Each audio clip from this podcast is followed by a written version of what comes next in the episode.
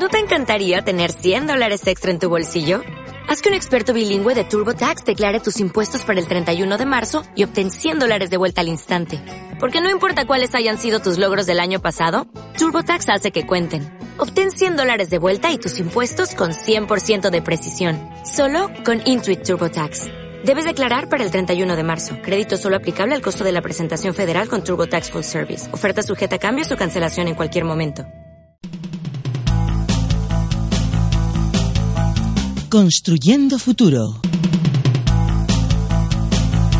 Un espacio de la Fundación Federico Fliedner producido por Radio Encuentro.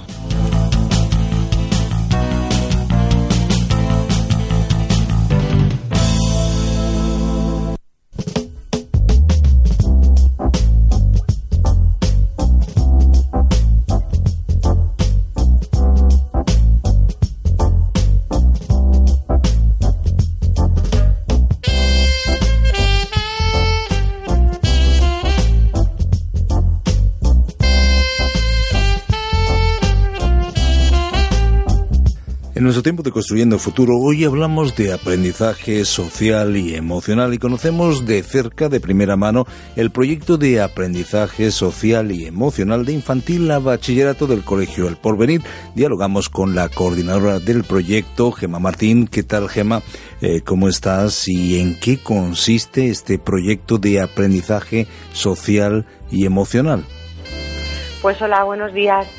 Mira, este proyecto supone el hacer realidad eh, el lema de nuestro colegio, que desde hace 120 años es educar para la vida.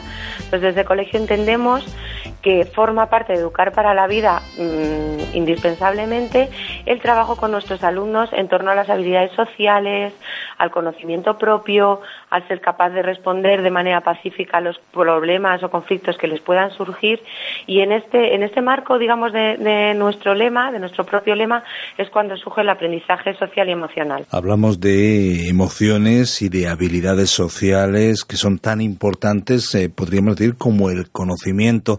Estamos acercándonos eh, al tema de los conflictos de alguna manera de forma preventiva. Eh, claro, en realidad lo que nosotros tratamos es de enseñarles a nuestros a nuestros alumnos ese tipo de habilidades que de alguna forma eh, hacen que resuelvas los conflictos, digamos, antes eh, de, que, de, que, se presenten o se hagan más grandes. Nosotros lo que tratamos es de que ellos sean capaces de entenderse desde las emociones que sienten unos y otros y puedan llegar a acuerdos y puedan llegar a resolver los pequeños conflictos y que esos no vayan a más, porque una vez resueltos, pues se perdonan, se termina, se acabó. Pero si tú los, los pequeños conflictos que surgen en el patio, que surgen simplemente pues porque sin querer se han empujado en la escalera, si tú eso no lo resuelves y no lo trabajas de una manera eh, preventiva, termina siendo un gran, un gran problema, un gran conflicto. Entonces nosotros tratamos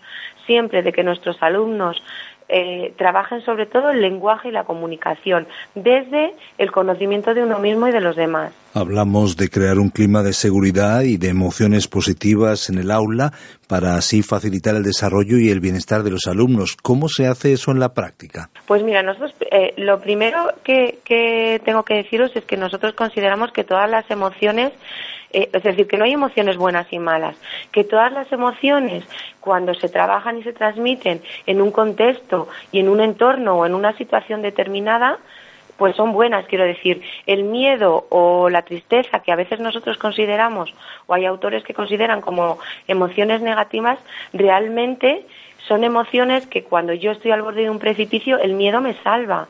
Cuando yo estoy ante, mm, pues no sé, ante por ejemplo los niños cuando se van los papás y se encuentran tristes, la tristeza es una emoción que tengo que sentir. Es decir, todas las emociones, en según qué situación, tienen que estar. Entonces nosotros lo trabajamos, lo empezamos a trabajar ya hace 14 años. Eh, a través de cuentos, de las propias vivencias de los niños que tenemos día a día y luego ya hace cuatro años formamos parte del programa de educación responsable de la Fundación Botín.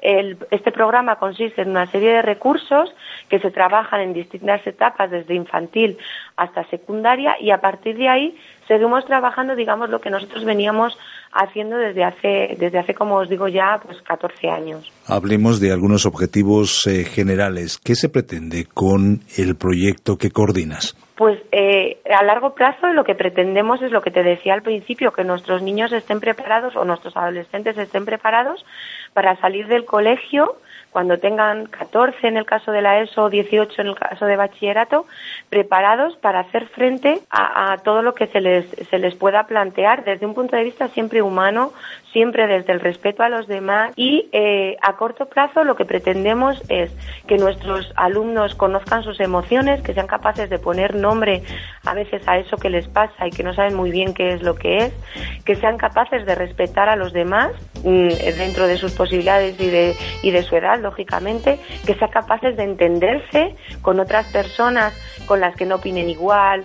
Siempre el objetivo es la prevención y, el, y el clima que sea lo mejor, lo mejor posible. Importantes objetivos para que los alumnos sean emocionalmente sanos, tengan una actitud positiva ante la vida, sepan también expresar y regular sus sentimientos y conectar con las emociones de otras personas, también que tengan autonomía y capacidad para tomar decisiones adecuadas. Al final estamos hablando de elementos eh, claves, de habilidades sociales. ¿Esto se aprende, se nace con ello? ¿Hay esperanza? Bueno, esperanza siempre existe en la educación, desde luego.